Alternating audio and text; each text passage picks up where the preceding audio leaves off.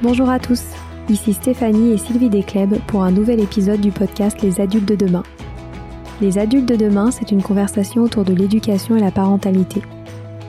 Comme le disait si bien Maria Montessori, l'enfant est l'avenir de l'homme et nous souhaitons ainsi vous donner des pistes de réflexion et de potentielles réponses pour offrir aux enfants le plus bel avenir. Alors si vous avez à cœur d'offrir la meilleure éducation aux enfants, ce podcast est fait pour vous. N'oubliez pas de nous suivre sur notre compte Instagram Les Adultes de Demain ou sur notre blog lesadultesdedemain.com.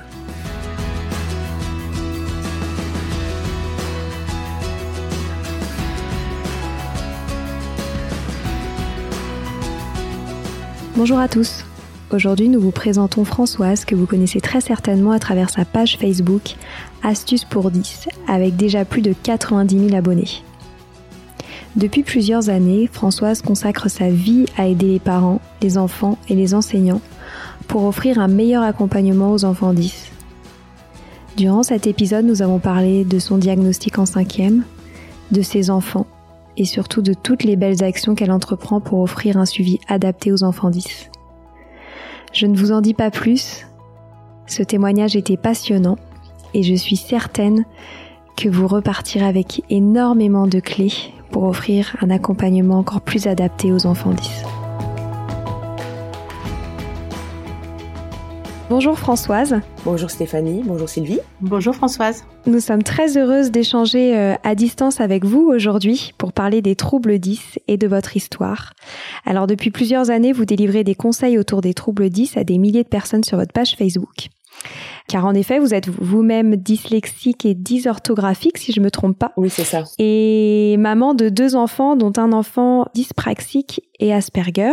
Oui. Donc avant de parler de cette magnifique aventure euh, qu'est la communauté Astuces pour 10, on aimerait que vous nous racontiez votre histoire euh, et j'aimerais qu'on commence au tout début, notamment lorsque vous avez euh, compris un jour que vous étiez dyslexique et dysorthographique. Donc comment ça s'est passé et comment vous avez grandi avec? Alors j'ai entre guillemets très mal grandi avec puisqu'on m'a dépisté ma dyslexie qu'en cinquième. Donc avant, la primaire a été excessivement chaotique. Les résultats scolaires ne suivaient pas, même si euh, à l'oral tout allait parfaitement, bien évidemment. À l'écrit, c'était une autre histoire. J'inventais des mots, j'oubliais des lettres. Euh, quand je devais lire à voix haute, je lisais euh, des mots qui n'existaient pas ou, ou je mélangeais les, les syllabes d'un mot de la ligne du dessus avec le mot que j'étais censé lire. Donc ça pouvait donner des choses un peu épiques et salé aussi parfois. Mais euh, en cinquième, en cinquième, on m'a emmené voir une orthophoniste qui a dit que j'étais dyslexique, mais à l'époque, alors euh, je suis dans les années 70, hein, donc euh, ça remonte un petit peu. On m'a dit que ça valait pas trop la peine de, de faire une rééducation parce que j'étais trop vieille, j'avais déjà pas mal compensé, on va dire, et euh, fallait que je me débrouille avec ça.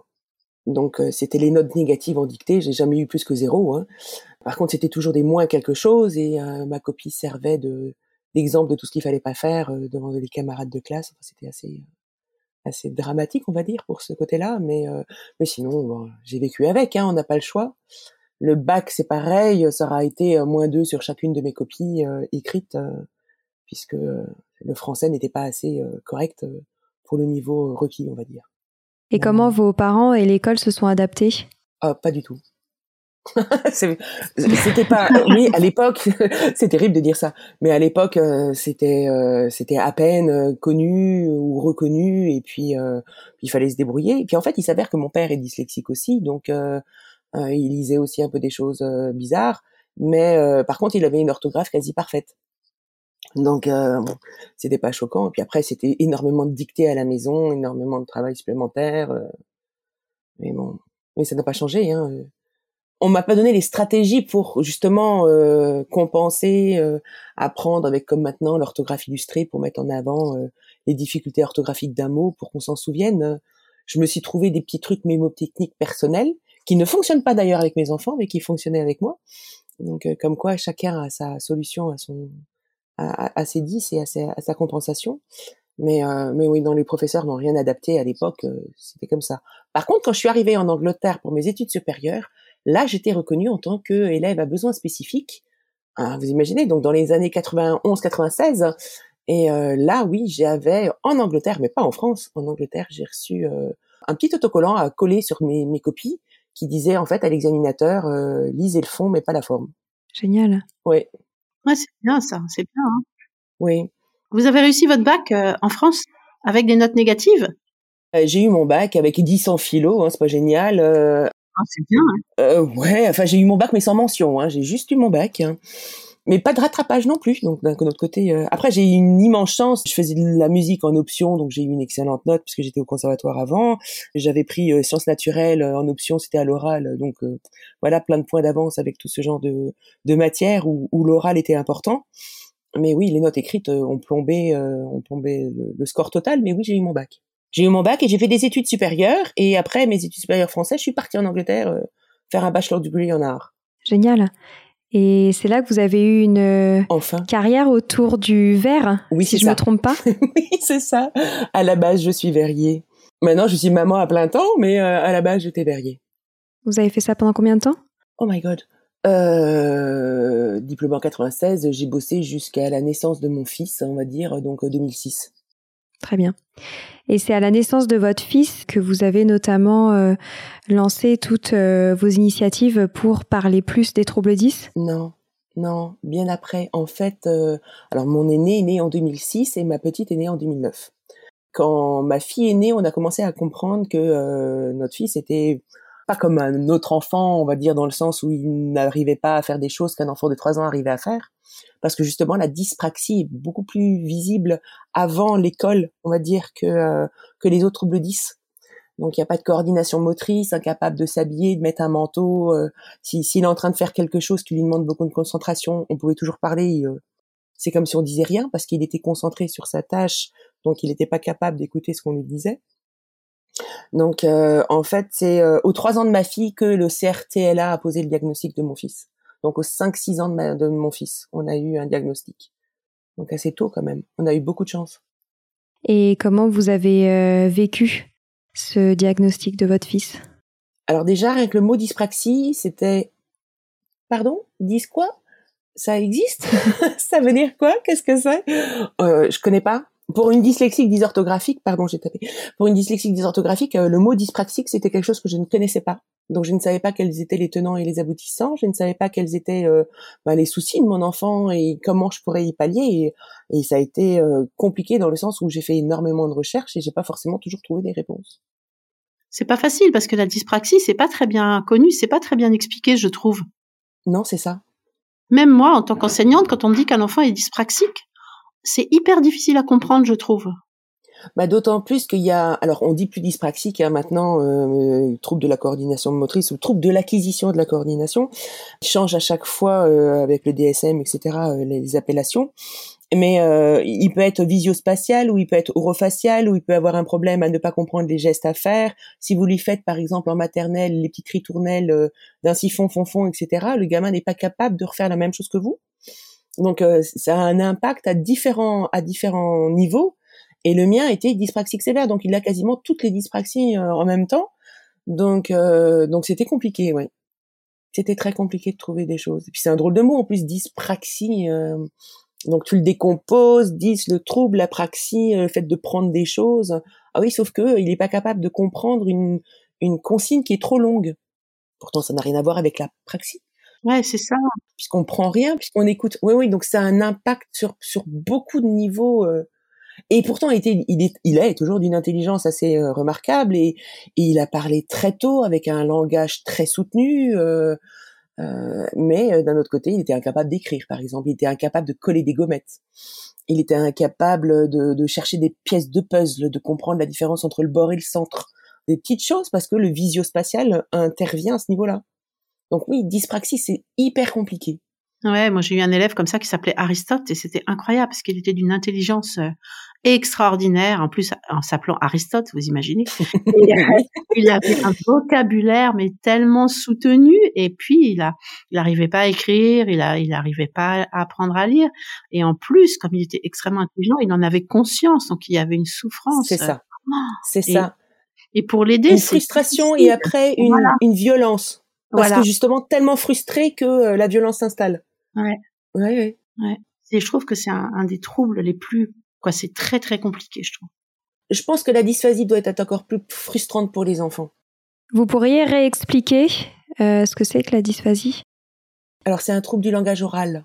Donc soit il entend, enfin il entend très bien, il n'y a pas de problème euh, auditif, ORL ni rien du tout, mais soit l'information reçue n'est pas comprise, soit c'est l'information qu'il essaye de transmettre qui n'est pas euh, correcte. Donc c'est dans les deux sens hein, une dysphasie. Et, je pense que pour un enfant, ça doit être encore plus frustrant parce qu'il ne se fait pas comprendre ou il ne comprend pas ce qu'on attend de lui. Oui, c'est super dur. Le dyspraxique, il peut s'exprimer, donc au moins il peut dire euh, j'ai compris ce que tu veux, mais j'y arrive pas. J'en sais rien. Je ne sais pas si on peut comparer vraiment. Euh... Non, je crois pas. Non, c'est ça. Puis, tout est chacun le vit euh, différemment. Oui, non, c'est compliqué. Ouais, vous avez donc euh, créé la communauté Astuces euh, pour 10. Est-ce que vous pourriez nous raconter un peu l'histoire de cette communauté? Alors, ben, l'exemple typique, c'est euh, que nous, parents, quand un enfant, quel que soit son âge, arrive à faire quelque chose que tous les autres enfants font depuis des années, on est tellement content qu'on arrive à faire des posts sur Facebook en disant yes aujourd'hui il a fait ses lacets, euh, aujourd'hui il a coupé son morceau de il a réussi à ouvrir l'opercule d'un yaourt et c'est des choses tellement basiques que les autres parents ne captent pas à quel point pour nous ça peut être une réussite phénoménale. Et il s'avère que sur Facebook, euh, mon fils avait une appréhension de l'ordinateur et on savait que il passerait probablement le reste de sa vie à devoir travailler avec un ordinateur. Donc on a essayé de le mettre euh, avec l'ordinateur et puis des petits jeux et ça fonctionnait pas. Et la seule chose qui fonctionnait, c'était un jeu euh, via Facebook. Donc, pour avancer dans ce jeu via Facebook, il fallait des amis virtuels. Donc, euh, j'ai demandé en ami plein de personnes que je ne connaissais pas ni d'elle ni d'Adam. Et un jour, il y a une maman qui dit, écoute, à chaque fois que tu postes un truc, elle m'écrivait en privé, à chaque fois que tu postes un truc, j'ai l'impression de vivre ta vie avec mon propre enfant.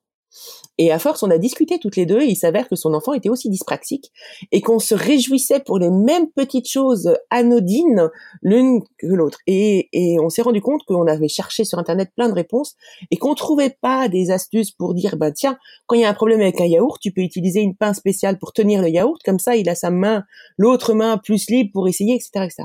Et à force de s'échanger des petites astuces comme ça en message privé, on s'est dit toutes les deux, tiens c'est bizarre, mais il n'y a pas il n'y a pas cette réponse-là sur Internet. On n'a pas ces genres de réponses euh, pratico-pratiques, on va dire. Et j'ai dit, bah, tu sais quoi, on va la faire, nous, cette page, et puis on va faire euh, ces réponses pour les mamans. Et c'est comme ça que j'ai créé Astuces pour 10. Génial. Ah, c'est super. C'est la naissance d'Astuces pour 10 pour des, des, des posts sur des, des, des, lacets ou des règles ou des compas ou des choses comme ça. ouais, j'ai trouvé le machin qui fonctionne pour qu'il puisse faire un cercle. Ou, euh, enfin, c'est une anecdote ridicule, mais c'est en fait c'est la naissance de la page est née de ça. Et maintenant, on est à plus de 98 000 personnes qui la suivent, donc c'est c'est une vraie réponse à, un manque en fait de, de, de, choses pratiques, on va dire, pour les parents et les enseignants, et c'est vachement bien je suis contente que ça réussisse si bien. Ouais, c'est génial. Et en plus, ça s'adresse à tous les troubles 10. C'est ça. J'essaye. J'essaye. Mais encore, pour une, la dysphasie est un des, une des vaches maigres, on va dire, il n'y a pas énormément de choses, euh, de, d'astuces que je peux proposer pour les dysphasiques. À part Macaton, par exemple, euh, et puis des, des séances d'orthophonie à gogo, euh, je, je sais pas trop quoi, comment les aider. Ouais. Et vous avez depuis euh, créé une association. C'est ça. J'ai eu la chance d'avoir le Rotary Beach hein, qui, a, qui a choisi en fait Astuce pour 10 pour euh, association de l'année. Et je finance des mallettes pédagogiques, ça c'est un autre à côté de l'association maintenant. Donc euh, le, le, Rotary a financé 10 mallettes pédagogiques pour les écoles primaires locales et 3 pour les collèges. Donc on a donné énormément de matériel aux écoles. Euh, il y a aussi un fonds euh, qui a été créé, mais bon pas avec le Rotary, mais euh, la communauté de communes a créé un fonds de, de livres à la médiathèque. Donc on travaille aussi avec la médiathèque pour, pour faciliter la lecture à tous les enfants et l'accès à la lecture avec tous les différents livres adaptés qui existent. Donc c'est chouette. Ah c'est super. Ouais, ça bouge pas mal. Localement, hein, et, ça bouge. Et c'est quoi la maladie pédagogique? Alors en fait, avec chaque alors le côté personnel que je fais moi quand je finance une mallette, c'est qu'avec chaque enseignant euh, avec qui j'échange souvent en message privé avec Facebook, c'est des, donc des enseignants qui suivent la page, on construit une mallette en fonction des besoins et de ce qu'ils ont déjà dans leur école. Ah ouais, c'est bien. Donc euh, c'est des mallettes personnalisées, on va dire. C'est pas un pack où tu appuies sur un bouton puis tu as tout dedans ce que tu veux. C'est avec l'enseignant, on essaye de trouver euh, du multimalin pour les tables de multiplication ou euh, les coffrets des cartes mentales parce qu'il y a certains enfants où ça marche vachement bien avec des cartes mentales, euh, des guides doigts pour, quand ils ont justement des problèmes de praxie et de placer leur stylo, etc. Euh, enfin leurs mains sur leur stylo évidemment.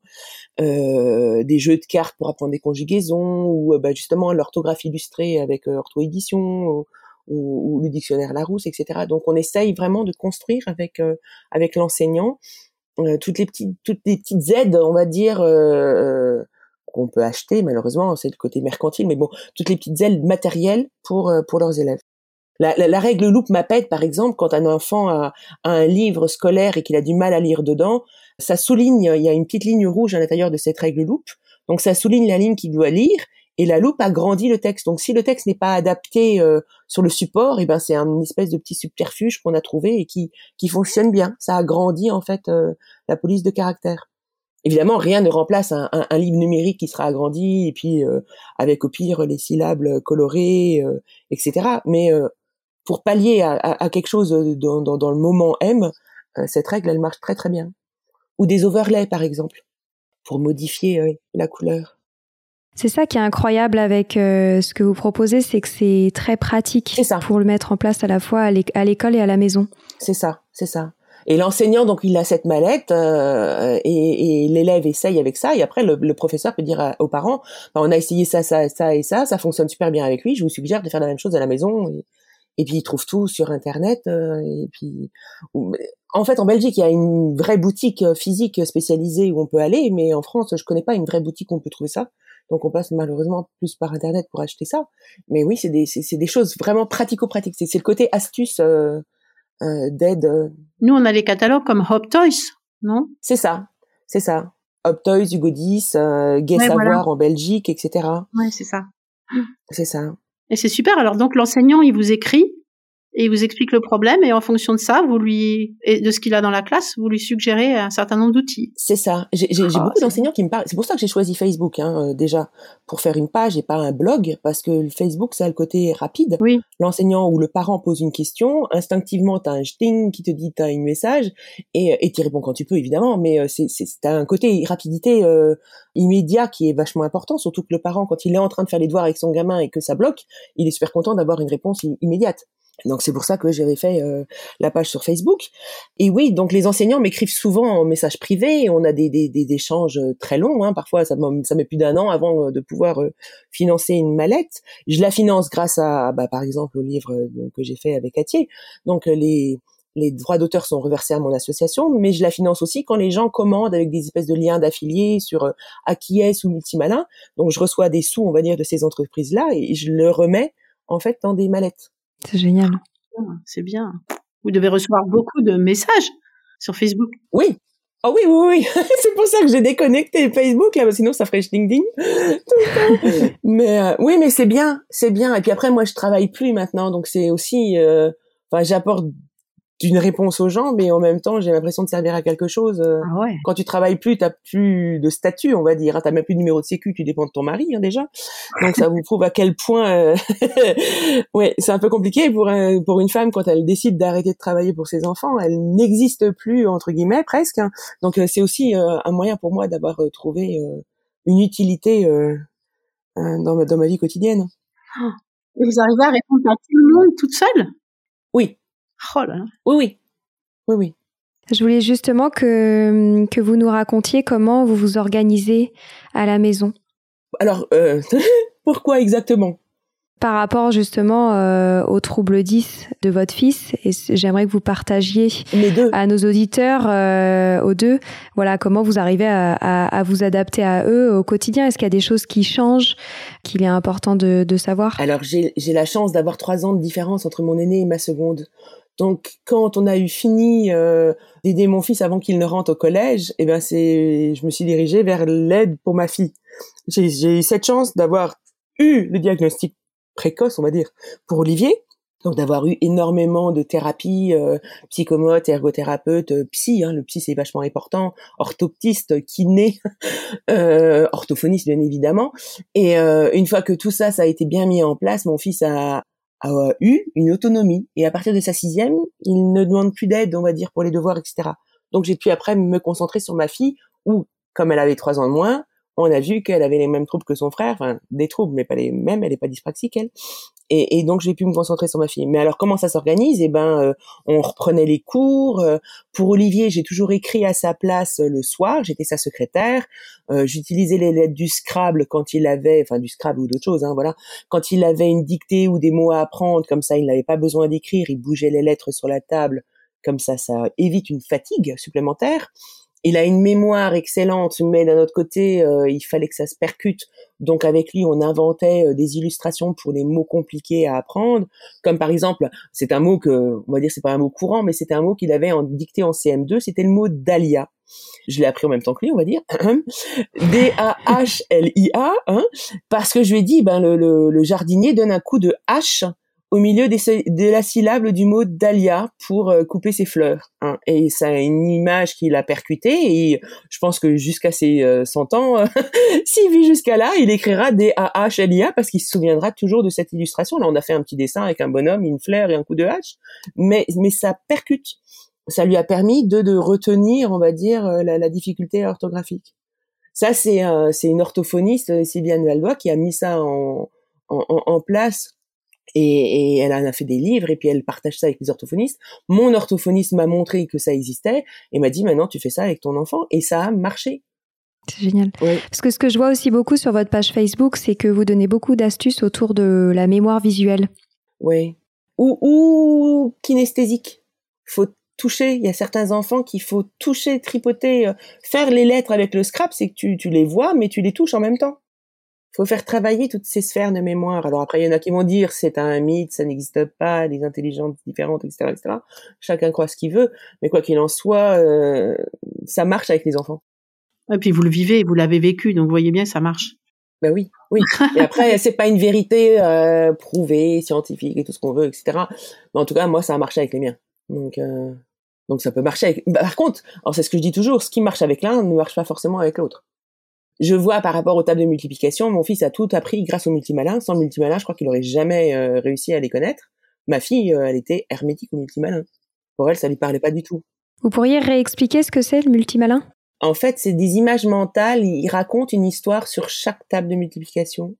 Donc l'enfant se raconte une histoire, il s'en souvient grâce à ça.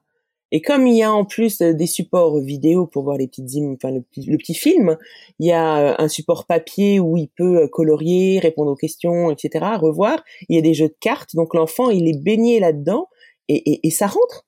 Alors avec Olivier, ça a rentré pour un dyspraxique. Hein. En général, on leur dit, bah, donnez-leur une calculatrice et ils se débrouilleront.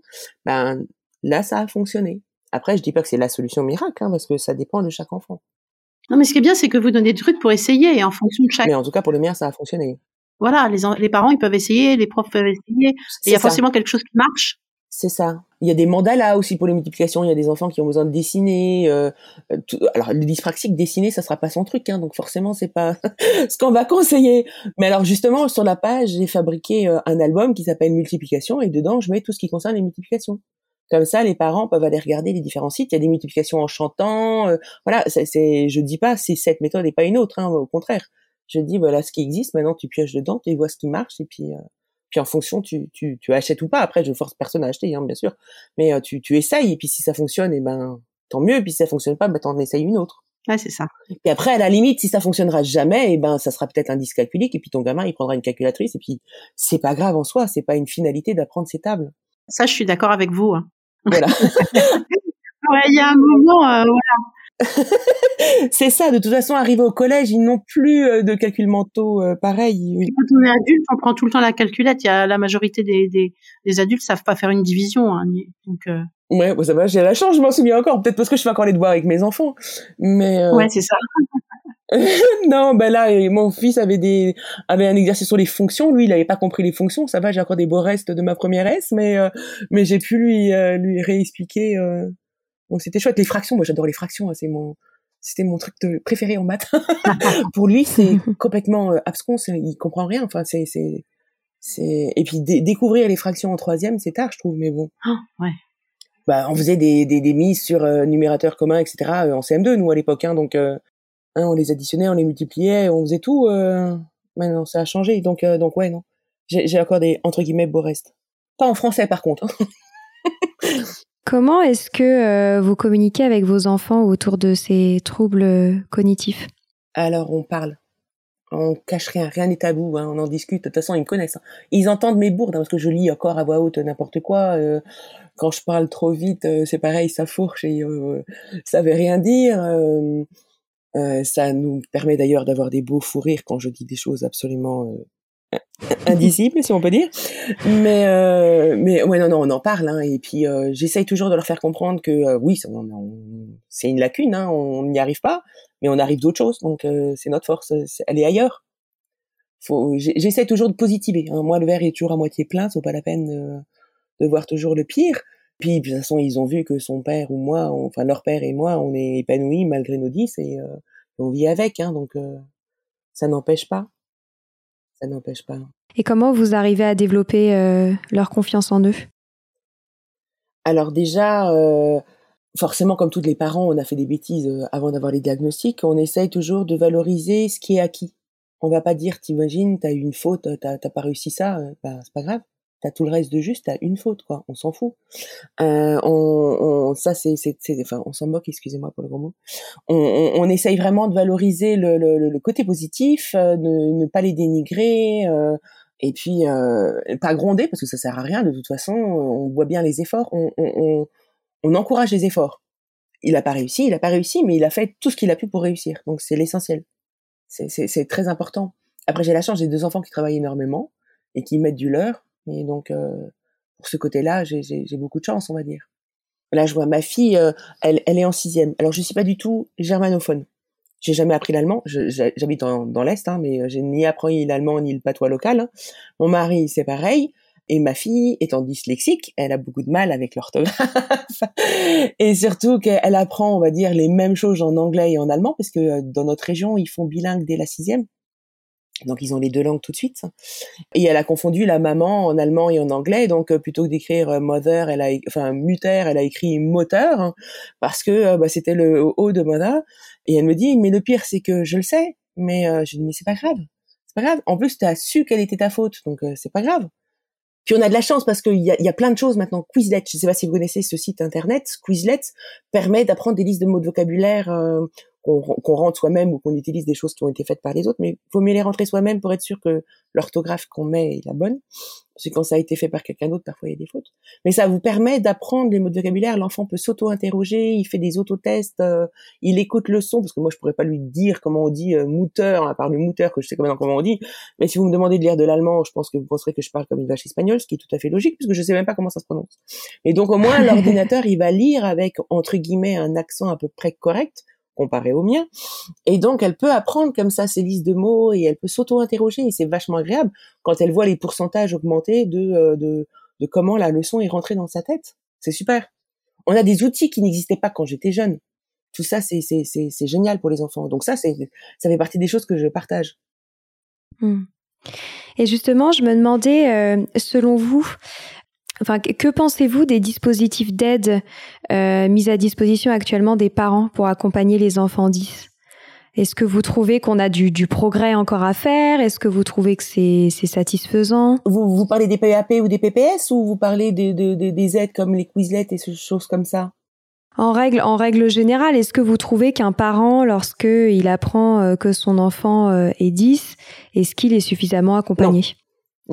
Non. ça, je pense que. Alors, les associations, on a de la chance, on a pas mal d'associations, hein, mais fantastique, par exemple, euh, des donc des MF où euh, vous avez la fédération des 10, etc. Donc il y a quand même ou AP10, etc. Donc il y a quand même des associations qui sont là pour aider, mais non, quand on donne, euh, alors effectivement, notre neuropédiatre ou les centres référents des troubles de l'apprentissage nous donnent des clés quand même, hein, ils nous larguent pas comme ça dans la nature, mais non, on n'est pas assez accompagné. Faut dire les choses comme elles sont, pas du tout. Et les enseignants non plus sont pas assez accompagnés, on leur donne pas les moyens. Quand je vous dis les mallettes, là, je, trouve que les ministres devraient fournir ça à toutes ces, tous ces enseignants. Bien sûr. Ça, c'est euh, non, non, pas assez. Et dans d'autres pays, c'est mieux, mieux fait, je pense. Ouais, même les parents, ils sont pas très aidés quand même. Non, ils cherchent par eux-mêmes. Ils cherchent par eux-mêmes dans les assos ou Facebook. Hein. Facebook, ça a été euh, enfin avant c'était des blogs on va dire ou c'était des forums pardon je cherchais le mot forum sur internet. Maintenant les forums ils ont un peu disparu au au, au, au profit euh, des, euh, des réseaux sociaux. Mais les réseaux sociaux sont des c'est des grandes sources d'information pour les parents hein. faut dire les choses comme elles sont. Sans ça on serait perdu puis on est tout seul. Enfin moi je vis dans un village on est 500 il y a rien aux alentours hein. je trouve que sur aussi sur les sur les blogs ou sur les réseaux sociaux il y a de tout donc on sait pas, c'est pas toujours euh, sérieux quoi. Tout Ah oui. pas sérieux. C'est ça qui est difficile aussi pour eux de faire le tri. c'est ça c'est ça ça je suis d'accord je suis d'accord il y a des réponses qui sont données qui sont erronées Et selon vous, qu'est-ce qu'il faudrait faire de plus? En parler beaucoup plus. À part le jour euh, des 10, hein, le 10 octobre, où euh, il y a un petit peu de, de reportage là-dessus, euh, on parle pas beaucoup des 10 hein, dans, dans des troubles 10 en général, du TDAH encore moins. On n'en parle pas assez. Il y a- il y a- c'est comme le mot dyspraxie. Enfin, quand on m'a donné le diagnostic de mon fils, dyspraxie, je l'avais jamais entendu de ma vie avant. Et et il y a des gens avec qui on discute qui qui connaissent pas ce mot-là, qui savent pas ce que ça veut dire. Si vous faites une radio trottoir dans la rue et vous demandez à quelqu'un que veut dire dyspraxie, je sais pas si beaucoup de personnes seront capables de vous répondre. Bah ouais. Et même sur le diagnostic, vous trouvez qu'il y a suffisamment de sensibilisation? Non. Et puis c'est très long. C'est très long entre le moment où euh, où enfin on dit aux parents oui effectivement maintenant il y a un problème, il y a les fameux deux ans d'écart type dont on parlait euh, euh, avant l'enregistrement. Il faut ces deux ans d'écart type. Et ça c'est terrible parce que les orthophonistes perdent un temps fou. Arrivé en CE2, on commence à faire les démarches pour avoir des diagnostics, sauf que maintenant euh, bah, il y a quasiment 18 mois d'attente. Hein, on va dire que la Covid n'arrange rien. Et ensuite pour les prises en charge, enfin l'en- l'enfant perd un temps fou le thérapeute perd un temps fou et donc le parent perd un temps fou. Tout le monde perd un temps fou. Comment ça s'explique qu'il y ait ces deux ans d'écart type? Alors ça, j'en suis pas capable. Je je sais pas pourquoi il faut absolument qu'il y ait le deux ans d'écart type. Après, ils estiment que l'enfant peut euh, réussir à pallier à ce à ce manque de, de de savoir lire ou de savoir écrire ou de savoir compter. Mais en fait, compte pour un 10, euh, non, ce manque il sera jamais rattrapé. C'est pas c'est pas un, retard d'apprentissage dans le sens où où c'est un manque de travail. C'est il a un trouble. C'est pas un manque de travail. En fait, compte ils ils associent trop les deux choses là et on nous permet pas euh, de, de, de pouvoir faire euh, un, un bilan plus tôt. C'est comme un enfant qui parle pas. Souvent, il, il arrivera que un, un, médecin dira non, non, pas besoin encore de faire un bilan orthophonique. euh, Ça viendra quand il rentrera à l'école. Ben non, c'est peut-être dommage si notre gamin il a un vrai trouble du langage. C'est pas un retard, c'est un trouble. C'est pas, c'est une petite nuance, mais c'est une nuance qui est hyper importante. Et plus tôt euh, l'orthophoniste pourra intervenir avec ce genre d'enfant, plus tôt elle pourra euh, l'aider. Ouais, c'est sûr. Et en même temps, c'est aussi une vraie galère pour les parents de devoir jongler avec autant de, autant de rendez-vous, je suppose. Oh oui, alors on a un véritable euh, organisateur planning. Vous avez pu voir la photo du mien où on jongle. Alors à l'époque, quand mon fils avait ses thérapies euh, énormément, on avait la semaine paire, la semaine impaire, pour séparer, pour que il puisse souffler quand même, parce que tu peux pas avoir six ou sept prises en charge dans la même semaine. L'enfant il sature. hein. Oh là là. ouais. Et si l'enfant n'est pas capable de, de, de, de prendre, on va dire, le, le, le côté positif de la, de la thérapie, mais de la subir, il est fatigué, ça sert à rien, ça, euh, tout le monde perd son temps, et le thérapeute et l'enfant, et puis le parent qui l'emmène. Donc, euh, donc il vaut mieux euh, séparer les thérapies et les espacer pour qu'elles soient efficaces. Mais oui, on avait euh, semaine paire, semaine impaire, euh, vacances où on rajoutait. Après nous, comme on est, comme je vous ai dit, euh, au plein milieu de la forêt, eh ben on se tape une heure et demie de route pour aller à un rendez-vous.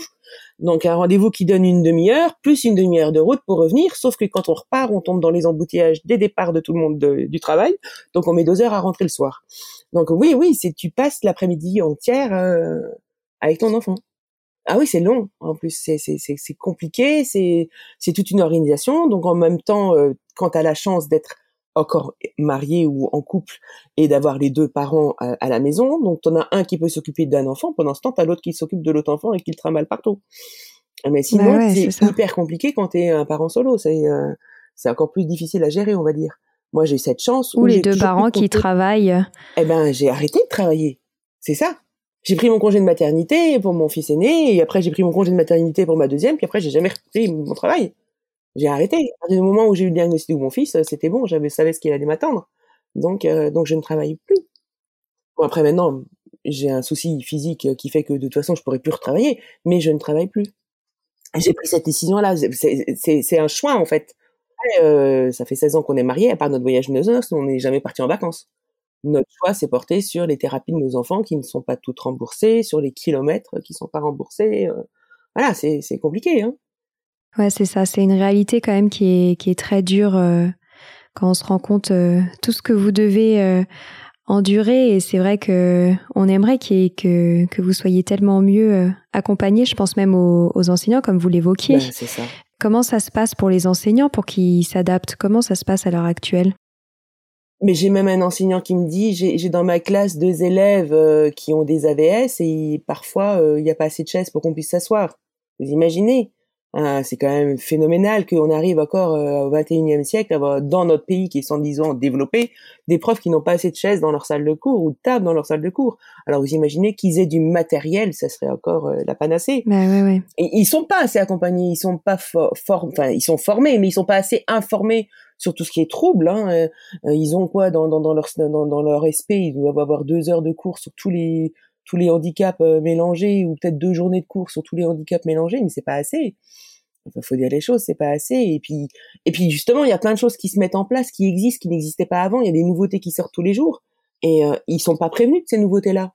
Dans leur catalogue euh, scolaire, euh, c'est rare que dans des écoles, on va dire dites normales, il y a un catalogue Optos qui traîne. Hein en général, ils ont leur catalogue de, de, de matériel. C'est un problème général de formation des enseignants, de toute façon. Non, mais c'est pour ça que votre, euh, votre travail est précieux, parce que vous permettez à la fois aux parents et aux enseignants. Oui, c'est ça. C'est ça. Et euh, on arrive déjà à la fin de cet entretien, mais je vais vous poser une, une, petite dernière question. Est-ce que euh, vous pourriez nous partager les prochains euh, projets sur lesquels vous allez travailler avec Astuces pour 10, s'il y a des, nouveautés intéressantes euh, pour les parents ou les enseignants qui nous écoutent, pour qu'ils continuent à, suivre vos belles aventures?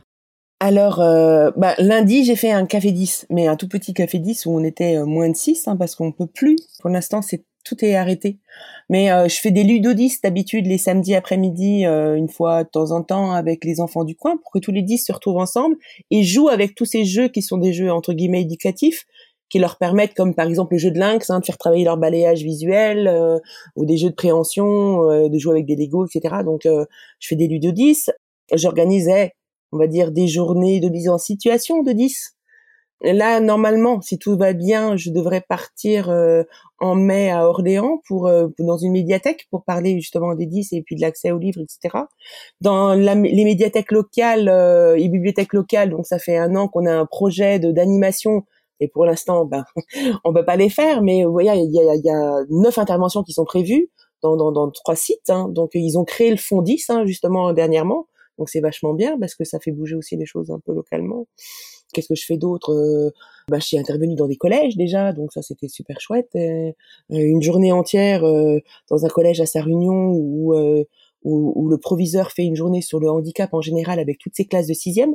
Donc elles passent dans différents ateliers, puis ils deviennent 10 pendant une heure. Tous les élèves de sixième deviennent 10 pendant une heure. Donc pour mieux comprendre leurs camarades de classe, pourquoi ils ont un ordinateur ou pourquoi ils ont une, AESH. Et ça les marque hein, parce que je l'ai déjà fait. Et après j'avais fait avec euh, le centre socio-culturel de sa réunion euh, différentes réunions avec des parents. Et il y avait un enfant qui avait dit, il y avait une dame qui était venue euh, dans notre classe, c'était chouette et tout. J'ai dit, bah c'était moi. mais bon, il se souvenait pas de la dame, mais il se souvenait de tout ce qu'il avait fait. Donc c'est donc ça les marque hein, quand même. Donc c'est vachement bien. Ouais, c'est super. Bravo euh, pour tout ce que vous faites. En tout cas, moi, j'invite tout le monde à, à se procurer votre euh, livre que moi-même j'ai acheté, L'enfant 10, ah, aux éditions Atier. C'est une mine d'or et encore une fois, je pense que vous avez une approche qui est très juste, celle de donner vraiment des clés concrètes et pratiques pour voilà savoir accompagner euh, ces enfants. Donc merci pour votre temps, c'était c'était super d'échanger avec vous et bravo encore pour tout ce que vous faites. Oh, bah, je vous en prie. Merci beaucoup. Je vous en prie. merci. Voilà, c'est fini pour aujourd'hui. On espère que cet épisode vous a plu. Avant de se quitter, on a quand même besoin de vous. Si après avoir écouté cet exposé, vous ressortez avec plein d'idées pour apporter le meilleur aux enfants, n'oubliez pas de nous laisser 5 étoiles et un petit commentaire sur Apple Podcast, sur iTunes ou toute autre plateforme d'écoute de podcast. Cela nous aidera à mieux ressortir et surtout à nous motiver pour continuer cette aventure ensemble. Si vous avez des suggestions, des idées de thèmes, des questions à poser, n'hésitez pas à nous contacter sur les réseaux sociaux, Instagram ou LinkedIn, en tapant les adultes de demain. Nous serions ravis d'échanger avec vous. Si vous souhaitez en savoir davantage sur Sylvie, je vous invite vraiment à aller voir son blog sylvidesclep.com ou à la suivre sur Instagram en allant sur son profil sylvidesc, D-E-S-C, Montessori. Enfin, si vous souhaitez en savoir plus sur le calendrier des prochaines formations Montessori, rendez-vous sur www.apprendre-montessori.fr. On a hâte de vous retrouver vite.